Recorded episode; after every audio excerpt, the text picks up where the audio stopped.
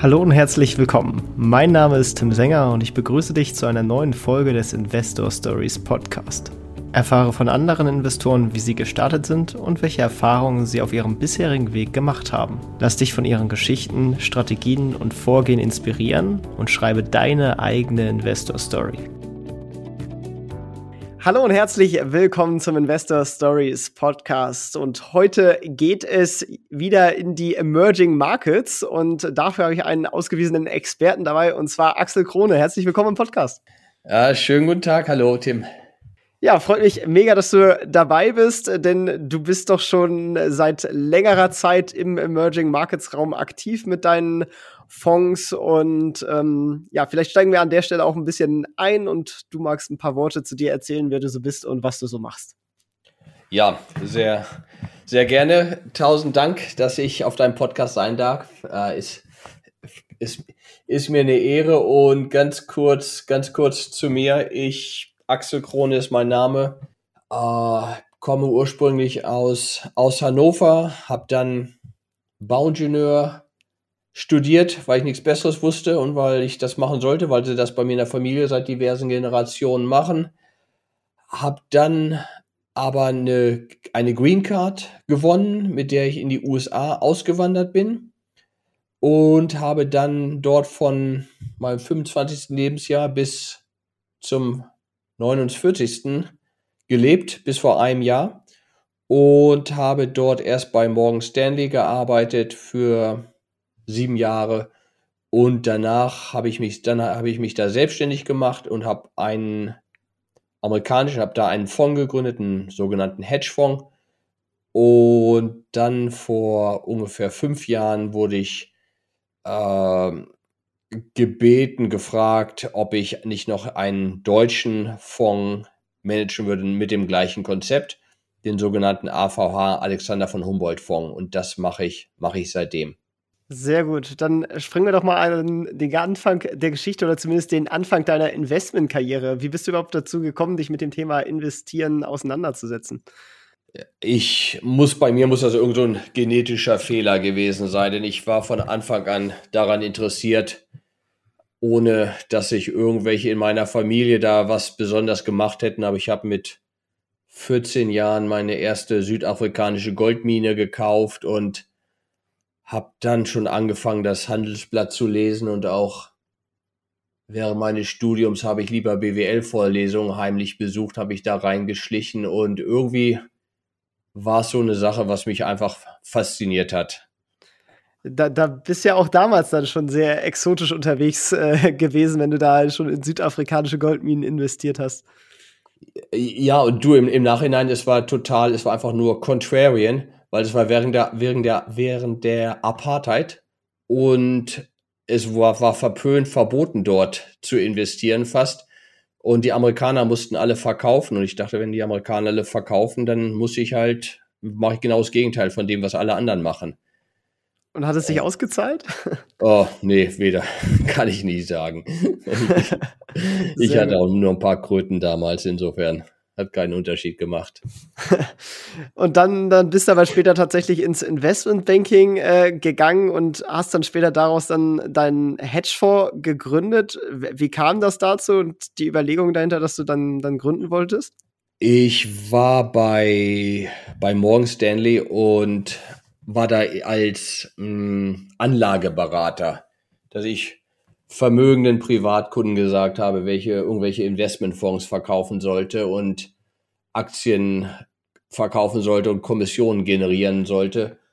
Und habe da aber das nur irgendwie, ich habe da viel gelernt und habe auch CFA damals gemacht und sämtliche Prüfungen gemacht zum Niederlassungsleiter und war mit der Lizenz für um für Warentermingeschäft und Optionsscheine. Ich habe das alles gemacht, aber ich habe im Grunde genommen gemerkt, je mehr ich wusste, desto mehr, weniger hatte ich Interesse, den Fonds des Tages zu verkaufen, sondern ich wollte einfach, äh, war am Recherchieren und dann habe ich irgendwann in Vietnam, habe ich günstige Aktien gesehen in irgendeinem Newsletter äh, die, die, davon gelesen und dann bin ich mit meiner, ich mit meiner Freundin gesagt, so, wir machen jetzt Urlaub in, Urlaub in Vietnam. Und dann sind wir nach Saigon geflogen und habe dann dort sämtliche Firmen, die es gab, es waren nur zehn Stück, besucht. Und die hatten alle damals KGVs von vier und zehn Prozent Dividende und war ganz begeistert. Hab dann bei HSBC ein Konto gleich aufgemacht, habe meine ganzen Ersparnisse äh, darüber überwiesen und habe dann da vietnamesische Aktien gekauft. Und ich war ganz im Glück und bin dann zurück zu Morgan Stanley gegangen und das war, wann war das? Ich meine, das war äh, 2002 ungefähr. Hab gesagt, oh, ich habe diese ganzen tollen Investments gefunden und die haben fast einen Herzinfarkt gekriegt, weil damals äh, waren eben Emerging Frontier Markets, das war absolutes Tabuthema. Und mein, mein Chef, ich meine, das letzte Mal, als er in Vietnam war, haben sie noch auf ihn geschossen, ne, irgendwo 1972. Und der hat also gesagt, wenn du irgendwelchen unserer Kunden von Viet Investments in Vietnam erzählst, dann müssen wir die leider rausschmeißen. Und da wusste ich dann, dass das nicht der richtige Job ist für mich, dass ich ja, einfach da nicht mehr so ganz reinpasse, um Sachen zu verkaufen, was immer so in die, in die Schablonen passt und dass deren Ideen von Risiko äh, andere sind als meine, meine Ideen von Risiko. Genau, das hat dann zu, zu, der Gründung dieses Hedgefonds geführt, der dann auf Emerging Markets spezialisiert war, oder? Ja, ja, das ganz genau. Dann habe ich, ich habe dann ein paar, und ich war, ich meine, ich war kein, kein erfolgreicher Broker. Ich hatte, ich weiß gar nicht, vielleicht 100 Millionen Dollars in Assets, also was damals ganz, ganz wenig war. Heute ist es noch weniger. Und habe dann einfach ein paar Investoren, ein paar Kunden gefragt, gesprochen, habe gesagt, hier, das möchte ich machen, möchte mich selbstständig machen, seid ihr dabei? Und dann haben die mir zwei Millionen Dollar gegeben und damit habe ich dann eben, eben angefangen als Startkapital. Und die ersten Aktien, da bin ich mit meiner wieder gleiche Freundin, inzwischen ist es meine Frau und Mutter von drei Kindern, von uns, äh, da habe ich gesagt, wir machen den nächsten Urlaub, wir fliegen jetzt nach Afrika und dann waren wir dann in Botswana und Sambia und sind da über durch Zuckerplantagen und Zementfabriken gegangen und haben Banken getroffen und war dann wieder, wo ich sehr, sehr günstige Aktien gekauft habe, die dann allerdings nicht nur dann eben nicht für mich, sondern für den, für den Fonds. Und dieses Emerging Market, das war für mich zu, zu drei Viertel war es einfach nur, weil ich da ineffiziente Märkte gesehen habe, wo ich einfach gesehen habe, wow, das sind wirklich solide Firmen, die sehr, sehr billig sind. Und ich finde was Vergleichbares nicht an der Börse in Frankfurt oder New York. Das ist ja in großen Teilen auch immer noch so. Also wenn man sich die, die Märkte anguckt, dann sind die ja auch immer noch deutlich, deutlich günstiger als die etablierteren Märkte. Ist das, was Emerging Markets oder auch Frontier Markets äh, in deinen Augen so spannend macht? Ja, das macht, ja, würde ich sagen. Ich meine, es macht spannend, wobei das inzwischen dieser Begriff Emerging Markets macht inzwischen praktisch, er macht eigentlich keinen Sinn mehr. Denn da ist ja jetzt alles drin von Ländern wie, äh, naja, Süd, Südkorea und, und China. Nicht? Und ich meine, wer, wer mal in Seoul war oder in Shanghai, ich meine, dagegen denkt man Frankfurt, Main oder Manhattan sind irgendwie Agrargesellschaften. Nicht? Das sind so, das hat mit Emerging Markets wenig zu tun. Und gleichzeitig hat man, hatte man bis vor kurzem noch äh, Russland da drin als Rohstoffexporteur und Länder wie die Türkei, die wesentlich ärmer sind als Rohstoffimporteur. Also der ganze Überbegriff macht, macht wenig Sinn. Und auch diese ganzen Benchmarks, die es da gibt, ich meine, ist wenig, wenig hilfreich. Ja gut, es gibt ja auch große regionale Unterschiede. Also ich würde mal sagen, so der, der, der Osten in China, also Shanghai und so weiter, die sind natürlich sehr entwickelt. Wenn man dann in die ländlicheren Provinzen geht, ähnlich wie in Russland, da ist dann, dann doch Armut ein größeres Thema und äh, das ist noch sehr, sehr bauernvölkig, äh, um, das so ein bisschen platt zu sagen. Ähm, und äh, ich glaube, das und natürlich Kapitalmarktbeschränkungen sind das, was dann MSCI äh, dazu führt, die dann noch so als Emerging Markets zu ranken. Aber du bist dann mehr so in diesen, ich sag mal, wirklich klassisch unterentwickelteren Ländern unterwegs. Oder wie darf man das verstehen? Ja, bin ich. Klasse. Aber ich bin da nicht, ich meine, jetzt bin ich so ganz äh, fundamental, dass ich sage, es muss richtig schlimm sein und man, wenn man, dass man, dass man auf der Straße angeschossen wird, nicht? wenn ich manchmal in Märkten, an anderen Märkten auch was Interessantes sehe, es passiert ab und zu mal, dann investiere ich auch mal in Schweden oder in Australien äh, oder auch mal in den USA oder in Kanada. Das passiert selten, meistens nur ein kleiner Teil, aber ab und zu mal finde ich auch in, in den entwickelten Ländern äh, günstige Aktien. Es ist nur weniger, denn der, der ganz große Unterschied ist, äh, wie du weißt, jeden Morgen wachen Zehntausende von Leuten auf und gucken sich an, wo Facebook steht und wo IBM steht und wo, wo, die, wo Daimler steht und Analysten, Portfolio Manager, Privatleute, jeder guckt sich diese Kurse an und jeder liest die gleichen Nachrichten auf Bloomberg oder wo auch immer und dass ein Einzelner dann mehr Informationen hat als diese ganze Masse, ist eigentlich ist, ist sehr, sehr schwer. Zumindest ich bin zu doof dafür. Und deshalb schummle ich und ich sage, okay, wer wacht morgens auf und guckt, wie nach, ob es eine neue Emission an der Börse von Bangladesch gab oder wer guckt, ob Guinness Ghana vielleicht einen neuen, neuen Tiefstand gemacht hat oder wer guckt, wer jetzt in, in Sambia wer, wer da profitiert von den höheren Kupferpreisen. Nicht? Und im Zweifel sind das nur eine Handvoll Leute. Und da ist es einfach wesentlich leichter. Das ist, gibt praktisch, die Konkurrenz ist wesentlich geringer. Fehler macht man immer noch und Garantien gibt es nirgendwo, aber die Chancen sind wesentlich höher. Okay, ja, dann würde ich auch an, an, an dem Punkt mal einsteigen, um diese Chancen nämlich richtig zu bewerten. Wie wählst du die Unternehmen aus? Was sind so Faktoren, die du bei der Auswahl deiner Unternehmen dir anschaust? Die, die Aus, weißt du, die Auswahl ist praktisch, was sie alle angucken würden und was einfach auf fundamentale Daten gucken und wenn ich dir das sage, das ist so äh, total, total banal.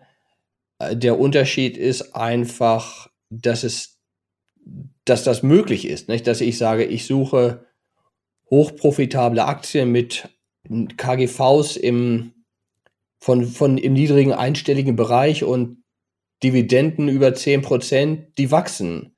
Nicht? Und da sagt jeder, ja klar, das möchte ich auch, das, das suchen wir alle.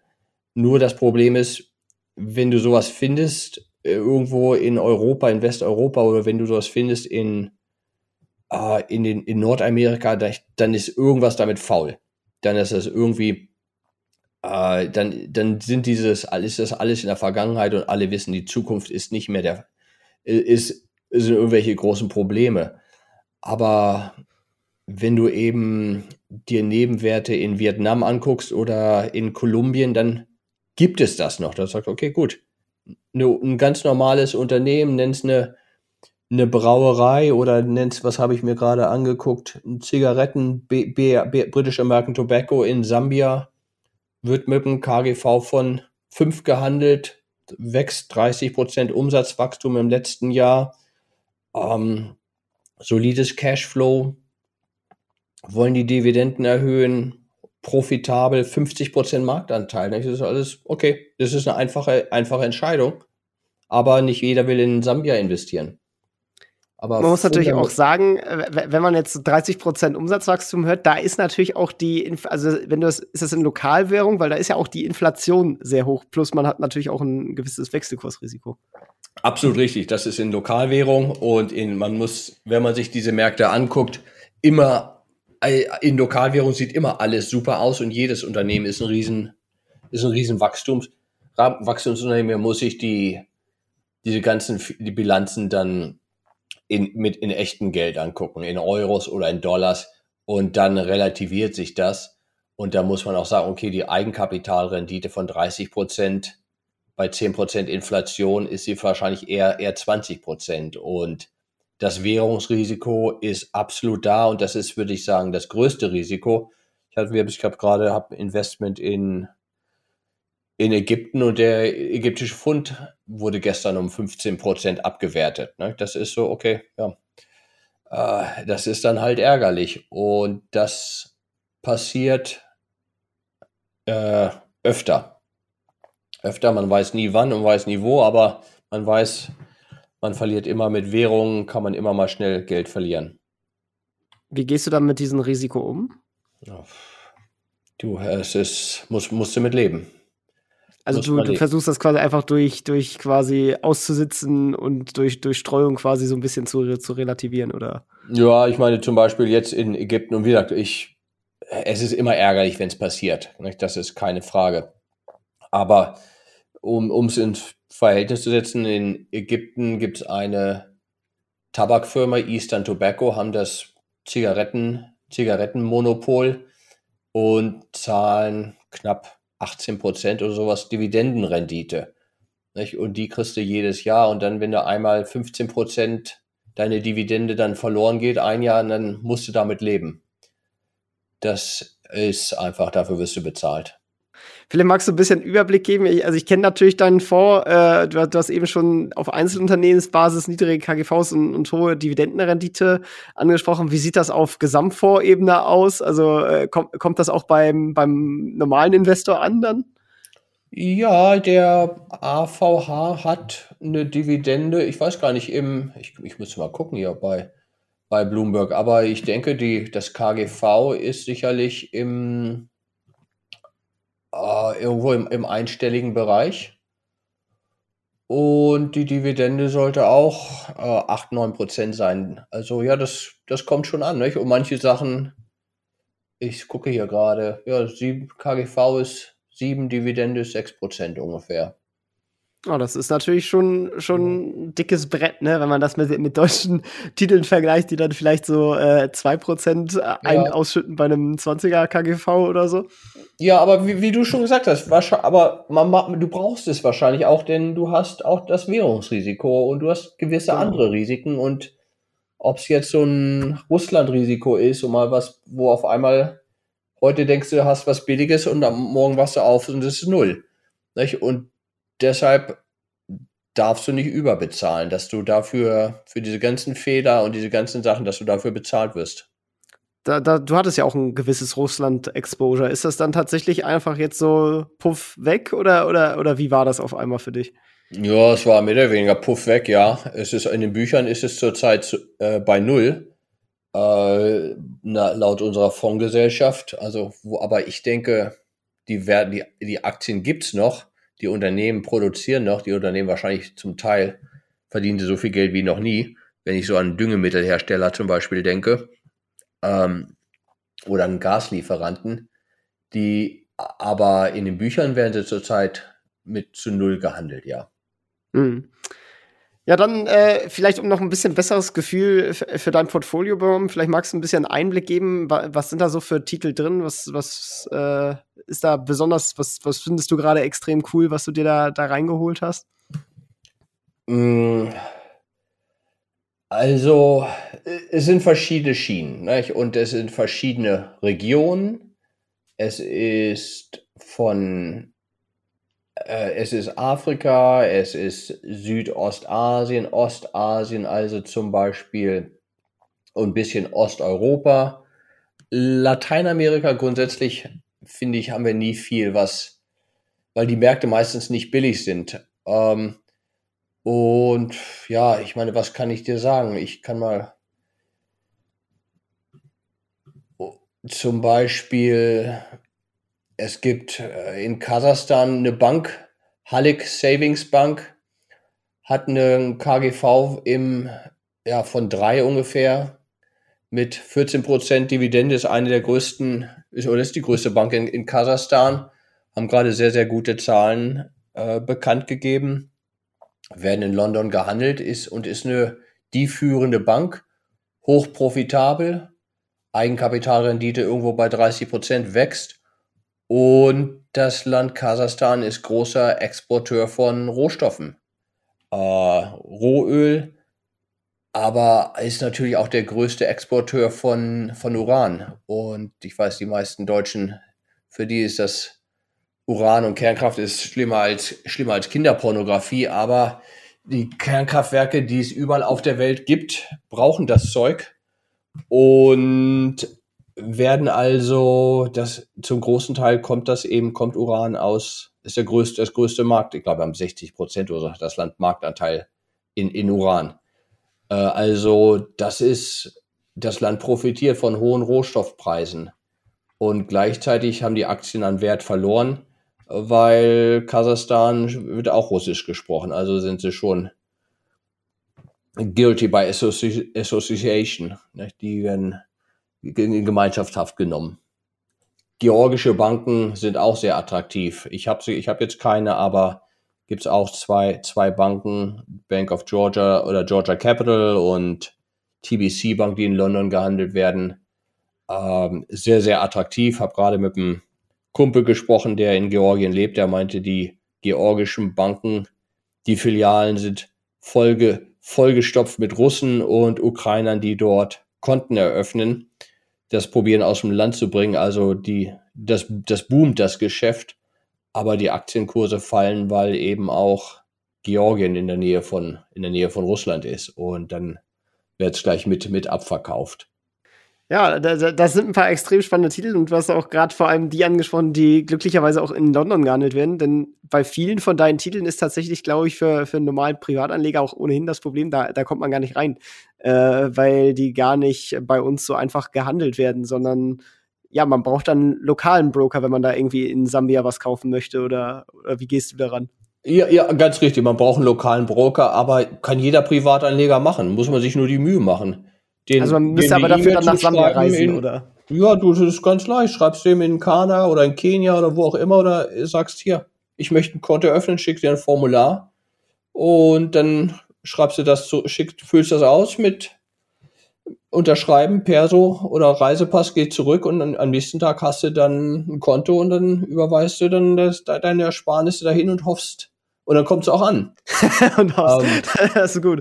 Ähm, ist, ist das dann äh, deutlich teurer da von den Gebühren, dass man dann da in, in den Ländern noch deutlich mehr Gebühren zahlen muss? Weil hier ist ja mittlerweile recht billig geworden. Ja, die Gebühren sind oft teurer, nicht, nicht immer. Manchmal sind sie auch relativ günstig, aber manchmal kann man auch zwei, drei Prozent zahlen für die äh, als Kommission.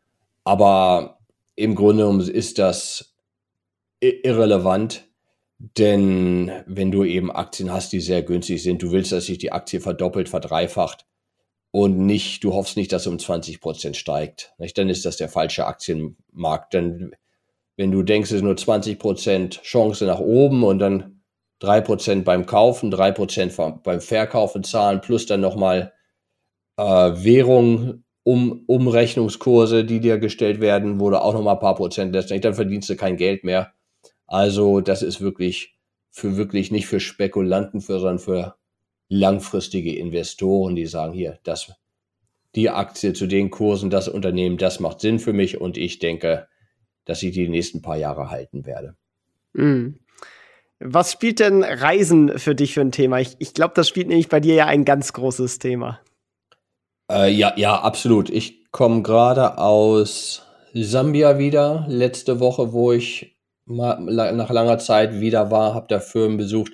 Ich denke, Reisen ist unverzichtbar wenn man in Emerging Markets investiert. Einfach, denn auf dem Computer, wenn man da guckt oder auch wenn ich im Economist oder Financial Time lese, dann denkst du immer, es ist das Ende der Welt und man muss sich einfach vor Ort mal mit den Unternehmen unterhalten, mit, mit, mit jemand von der Zentralbank, mit einem Politiker, mit einem Bartender und, und mit einem Taxifahrer, um zu hören, wirklich, was passiert hier und dass man mal eine Fabrik besucht und sieht, wie die Leute leben, wo sie ihre Kinder zur Schule bringen und diese ganzen Sachen. Äh, denn, wie gesagt, auf dem Computer oder von der, wenn du nur auf die im Atlas guckst, nicht, dann ist Kasachstan und Kirgistan, das ist alles das Gleiche.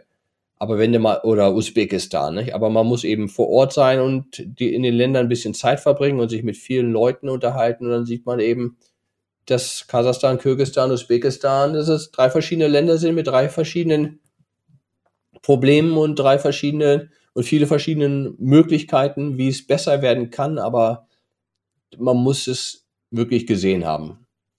Ja, und, und, das äh, machst du dann tatsächlich auch.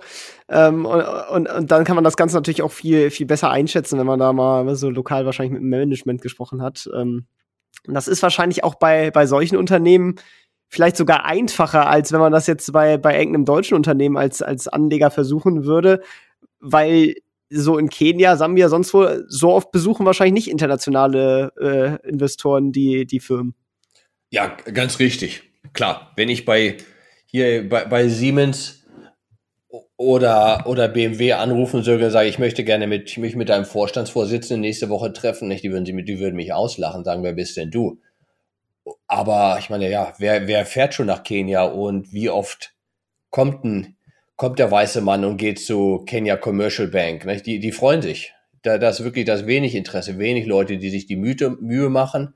Und die freuen sich, dass ihnen, dass sich jemand für sie interessiert und als gegenseitigen Respekt sieht man dann eigentlich bei diesen ganzen Unternehmen den Vorstandsvorsitzenden und den Finanzvorstand und kann mit dem dann eine Stunde zusammen sich unterhalten, um das Geschäft besser zu verstehen, um das Land besser zu verstehen, um die besser zu verstehen? Gibt es neue Konkurrenten? Wie ist das politische Umfeld? Äh, sind die Wahlen wichtig? Gibt es sollen neue, was ich soll die Telekom Telefongesellschaft kommen neue Steuern? Gibt es neuen Marktteilnehmer? All solche Sachen. Äh, deshalb bin ich auch froh, dass dieses Corona vorbei ist, denn man erfährt einfach wesentlich mehr Informationen, wenn man sich äh, mal unter vier Augen sieht oder wie viele Augen auch immer oder wenn man dann zusammen nochmal Abend beim Abend isst und ein, und ein Bier trinkt, als wenn man nur Zoom-Konferenzen hat, was ja doch dann eher wesentlich steriler ist. Das stimmt. Ja, äh, ein, ein weiteres Thema ist natürlich immer Skin in the Game und deswegen würde mich mal deine private Allokation interessieren. Ist da dein Vermögen größtenteils äh, in deinen Fonds quasi drin oder bist du noch woanders so engagiert? Machst du vielleicht noch was, keine Ahnung, im Immobilienbereich oder bist du da schon, schon sehr aktienlastig über deine Fonds einfach unterwegs? Ja, ich habe all, alles Geld, was ich habe, ist in meinen Fonds. Ich habe kein, kein Haus und ich habe ja alles, alles, was liquide ist und keine Immobilien und keine anderen Fonds. Ja, es ist alles, alles darin investiert, aber einfach, weil ich optimistisch bin weil ich sehe Unternehmen, die sehr, sehr attraktiv sind, zu sehr, sehr guten Bewertungen und dass ich sage, wow, ja, das ist, das gefällt mir. Äh, ist es empfehlenswert für andere, ihr ganzes Ersparnisse in Haufen Frontier Markets zu investieren, wo Kenia und Nigeria und Ägypten große Wertungen sind, nicht? Das ist für viele sagen, das ist ein bisschen äh, hochrisikoreich, aber es sind oft Blue-Chip-Unternehmen in den Ländern und jedes einzelne Land hat relativ wenig Korrelation mit anderen Ländern. Das, und der, die Fonds sind weniger volatil historisch als so ein S&P 500 oder weniger volatil als ein DAX, äh, weil einfach die Gelder auch nicht so leicht in diese Märkte wieder rein, rein oder rausfließen. Mhm ja dann als Beimischung wahrscheinlich gar nicht mal so schlecht geeignet. ähm, ja, da, dann äh, auch eine relative Standardfrage bei, bei mir. Was würdest du vielleicht als deinen größten Fehler beim Investieren bezeichnen? Wahrscheinlich, ich lese zu viel. Ich lese zu viel. Größter Fehler ist manchmal, wenn die Nachrichtenlage zu schlecht ist, dass man sich dann von auch ins Boxhorn jagen lässt. Dass ich, wenn nicht, was ich bei der, während der Krise hier in Europa, in Griechenland. Ich habe so viel darüber gelesen und so viel mich informiert und ich dachte mir war ganz klar, dass der, dass das einzige, was passieren musste, konnte, ist, dass Griechenland aus dem Euro rausfliegt und das ist nicht passiert.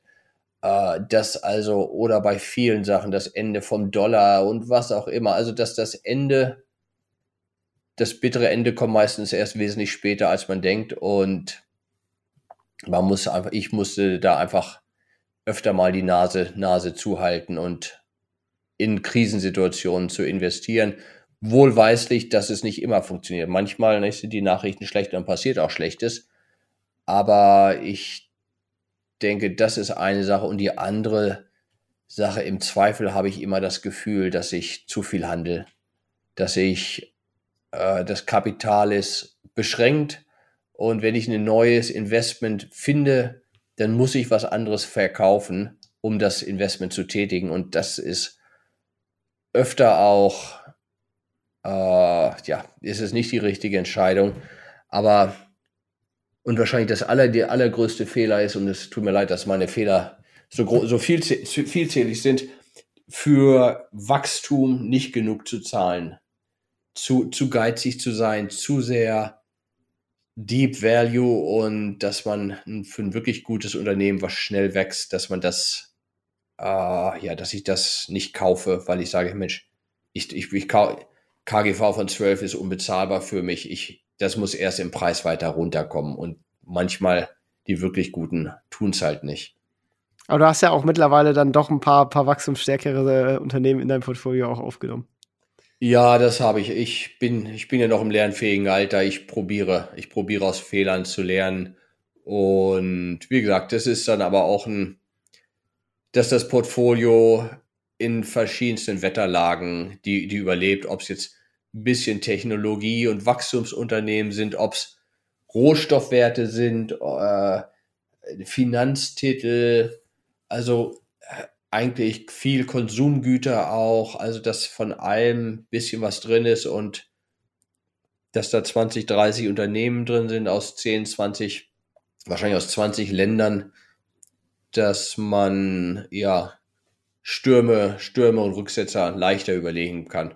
Hauptsächlich auch psychologisch. Es geht gar nicht mal, dass man so viel Geld verliert, aber oder langfristig wird vielleicht auch äh, anders Sinn machen, mehr konzentrierter zu sein. Aber dass die Gefahr ist, wenn man zu große Rücksätze erlebt oder die Investoren auch, dass die Investoren sagen, das macht keinen Spaß, ich nehme mein Geld raus. Oder ich auch. Nicht? Das Normale ist, dass man, je größer die Rücksetzer sind, desto konservativer wird man. Äh, man wird eher vorsichtiger, während das Gegenteil angebrachter ist, je je mehr das Portfolio fällt, wahrscheinlich desto billiger sind Aktien und man sollte dann eher Risiko eingehen, als Risiko aus dem Weg gehen. Ja, das Gegenteil des Risikos oder zumindest das, das, das koexistente Wesen ist natürlich die Chance und damit verbunden, was ist vielleicht dein größter Investmenterfolg? Viele kleine Sachen.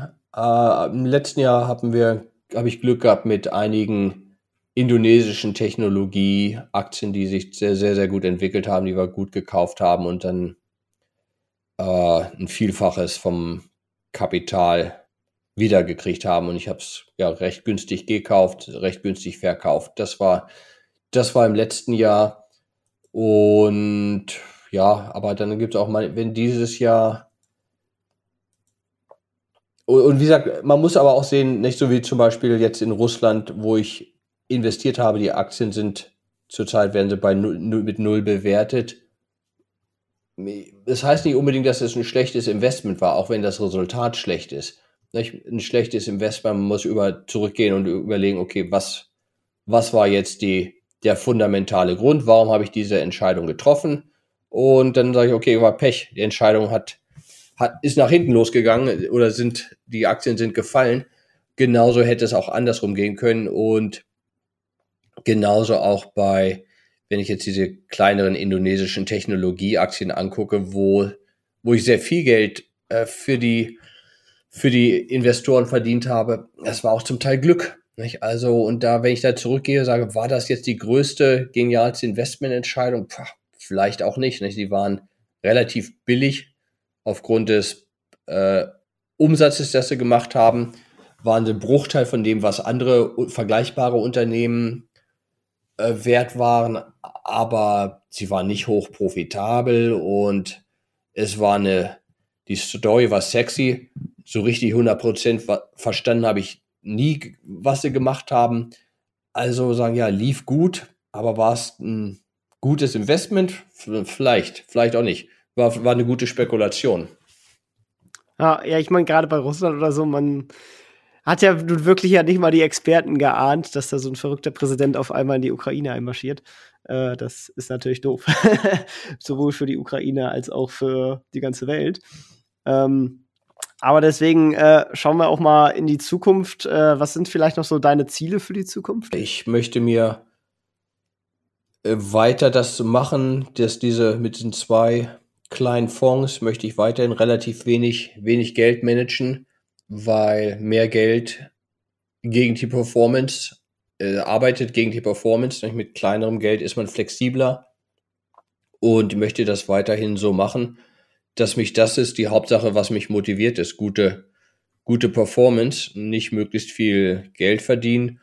Und ansonsten, ich freue mich, dass ich, dass ich wieder reisen kann und mit normalen Menschen zusammen zu sein kann, mit die richtige, die richtige Menschen mit richtigen Problemen, die, äh, die, die am Wirtschaftswachstum teilhaben möchten, die nicht nur überlegen, ob sie jetzt Mercedes oder BMW fahren, sondern die wirklich daran interessiert sind, sagen, hier, ich brauche das Geld, dass ich meine Kinder zur Schule bringe, ich möchte mich hier einen kleinen Stand aufmachen und ich brauche 500 Dollar, damit ich äh, mein bisschen Waren einkaufen kann, äh, mich mit Firmen, die investieren, da, die suchen, wir suchen Arbeitskräfte und wo ich den Wirtschaftswachstum in Vietnam sehe und wo auch immer. Das sind die Sachen, wo ich, äh, was mich fasziniert. Wo dieser, und wo eben die Straßen noch nicht alle asphaltiert sind und wo die Taxis 500.000 Kilometer runter haben und das Leben ist billig und ich kann für für einen Dollar am Straßenrand zwei Bier trinken und kann eben sehen, wie da Wirtschaftswachstum pa passiert. Anders eben als das in Westeuropa oder in den USA ist, wo einfach alle, alle haben mehr oder weniger alles und selbst die, die wenig haben, selbst die, die arm sind, man sieht da trotzdem nicht viel, viel Fortschritt. Nicht? Es ist wesentlich leichter, in den Ländern zu sein und da, und da zu sehen, okay, wow, du gibst den Leuten 10 Dollar und die kaufen sich dafür eine, eine Packung, Packung Cola, eine, eine Packung Kaugummis und eine Cola und ein Bier und das und geben das Geld aus, nicht? weil sie halt arm sind. Sie brauchen, sie kaufen sich was zu essen. Nicht? Während hier, das gibt's Leuten Geld, das verschwindet irgendwo im Portemonnaie, weil keiner, wie viel Bier willst du trinken am Tag, nicht? Und jeder trinkt so viel, wie er sich, sowieso, wie er will, nicht wie er sich leisten kann. Und da ist es eben, du siehst eben, in Sambia zum Beispiel, habe ich mich mit der Telefongesellschaft unterhalten, habe gesagt, dass der durchschnittliche das durchschnittliche Person spricht äh, sechs Minuten am Tag in Sambia am, mit dem Handy. Nicht? Und Fix, äh, Festnetz gibt sowieso nicht. Und sagst du, okay, gut, du gibst den Leuten ein bisschen mehr Geld und dann telefonieren sie statt sechs Minuten neun Minuten. Nicht? Und äh, ja, der Umsatz, Umsatz steigt 50 Prozent und der Profit steigt wahrscheinlich 80 Prozent. Das ist einfach noch viel ungehobenes Potenzial. Bin mal gespannt, wie, wie schnell sich das heben lässt. Ähm, da, das ist ja auch immer so ein Problem bei manchen Ländern, die, die stecken ja in so einer kontinuierlichen Krise, hat man öfters mal das Gefühl. Ähm, aber wäre natürlich wünschenswert, wenn, wenn jetzt auch mit äh, Innovationstreibern und, und Kapital, was immer mehr in, in diese Länder fließt, dass, dass diese dann auch immer mehr den Aufstieg, den Aufstieg schaffen und quasi ihr Potenzial auch heben. Ja, ja, ja, absolut. Genau, jetzt machen wir noch mal ein kleines Rollenspiel. Und zwar musst du dir jetzt vorstellen, dass du im Körper eines anderen morgen aufwachst. Und dieserjenige hat einen Angestelltenjob äh, mit circa 1500 Euro Nettoverdienst, noch 10.000 Euro auf einem Tagesgeldkonto, ist 30 Jahre alt und du hast kein Netzwerk oder sonstige Kontakte mehr und musst sozusagen als neuer Mensch anfangen, hast jedoch aber noch dein heutiges Wissen. Wie würdest du von vorne beginnen? Ich würde in irgendein Land gehen, wo viel Wachstum ist und da äh, ich würde würd, würd neu anfangen irgendwo. Ob es in Georgien ist oder ob es in, in Kambodscha ist oder, oder in Mosambik. Ich würde irgendwo hingehen, wo ich mein Wissen habe, wo ich weiß, wie es wie es in der westlichen Welt funktioniert. Und da würde ich mit meinen Ersparnissen was machen und äh, investieren und wahrscheinlich auch Jobs finden, wo ich dafür bezahlt werde, einfach nur, dass ich einen, dass ich einen deutschen Pass habe. Aus, außer Frage, ja, ich denke, in, in Deutschland ist es zu schwer. Ich würde auf jeden Fall in irgendein, in irgendein Land gehen, was 8% im Jahr wächst. Ja, ich meine, gerade Georgien ist natürlich auch in der Hinsicht sowieso spannend, äh, wenn man sich mal so die, die Länder vom Ease of Doing Business Index anschaut. Da, da sind dann so Länder wie Ruanda und äh, Georgien, die man da vielleicht gar nicht so einfach vermutet, äh, doch sehr weit vorne sehr äh, freundliche Rechtsgebung, sehr, sehr schöne Steuermodelle, äh, die, die die da fahren, um halt das Wirtschaftswachstum auch anzukurbeln. Und wenn man sich das traut, äh, in ein anderes Land zu gehen, auf jeden Fall äh, sehr spannend, weil man da noch viel machen kann. Ja, absolut. Ja, Georgien ist super. Da kannst du wirklich in 15 Minuten eine Firma gründen. Steuern sind, sind sehr niedrig und die ganze Bürokratie, alles kannst du von, von deinem Handy, von einer App aus machen und das Bankkonto, alles, alles funktioniert von, mit ein, zwei Apps und es ist, ja, wie gesagt, aber unter der Prämisse mit 30 kannst du ja nichts verlieren. Ich meine, ich bin ja mit 25 nach Amerika gegangen und es war so ungefähr ähnlich, wo ich dachte, okay, was, was habe ich zu verlieren, nicht? Schlimmstenfalls falle ich auf die Nase, meine Ersparnisse sind weg und ich komme wieder zurück nach Deutschland und dann kriege ich wieder den gleichen Job mit den mit dem ich das gleiche Geld verdiene, habe meine gleichen Freunde und kann, kann mir wieder den gleichen, den gleichen Passat kaufen. Ne? Hast nichts verloren. Hast nur, äh, es wäre töricht, es nicht zu machen. Man hat ja nur Chancen. Genau, ja, so, so, viel dazu. Dann sind wir tatsächlich auch schon am Ende angekommen. Ähm, was man auf jeden Fall auch noch lesen kann, ist dein Newsletter. Ich würde dazu die Seite, wo man sich da anmelden kann, einfach mal äh, verlinken. Und äh, ja, danke dir für, für die vielen spannenden Insights, die du gegeben hast. Und ähm, ja, freut mich, dass du dabei gewesen bist. Super, ja, hat Spaß gemacht. Tausend Dank. Top, dann bis dann. Ciao, ciao. Okay, bis dann. Tschüss. Das war's auch schon wieder mit dieser Podcast-Folge. Ich danke dir ganz herzlich fürs Zuhören. Wenn dir der Podcast gefallen hat, würde ich mich sehr freuen, wenn du ihn mit einer Bewertung auf iTunes unterstützt. Außerdem möchte ich dich gerne dazu einladen, der Investor Stories Community auf Facebook beizutreten. Hier hast du einen Austausch mit Gleichgesinnten und professionellen Investoren, die selber ihren Weg in die Freiheit der Finanzen gegangen sind und von ihnen kannst du lernen oder auch selber andere Leute bereichern und zudem ist dort Feedback zum Podcast immer willkommen. Um ganz schnell dorthin zu gelangen, kannst du auch einfach investor-stories.de slash community eingeben. Ich freue mich, wenn du auch beim nächsten Mal wieder dabei bist. In diesem Sinne, alles Gute, dein Tim.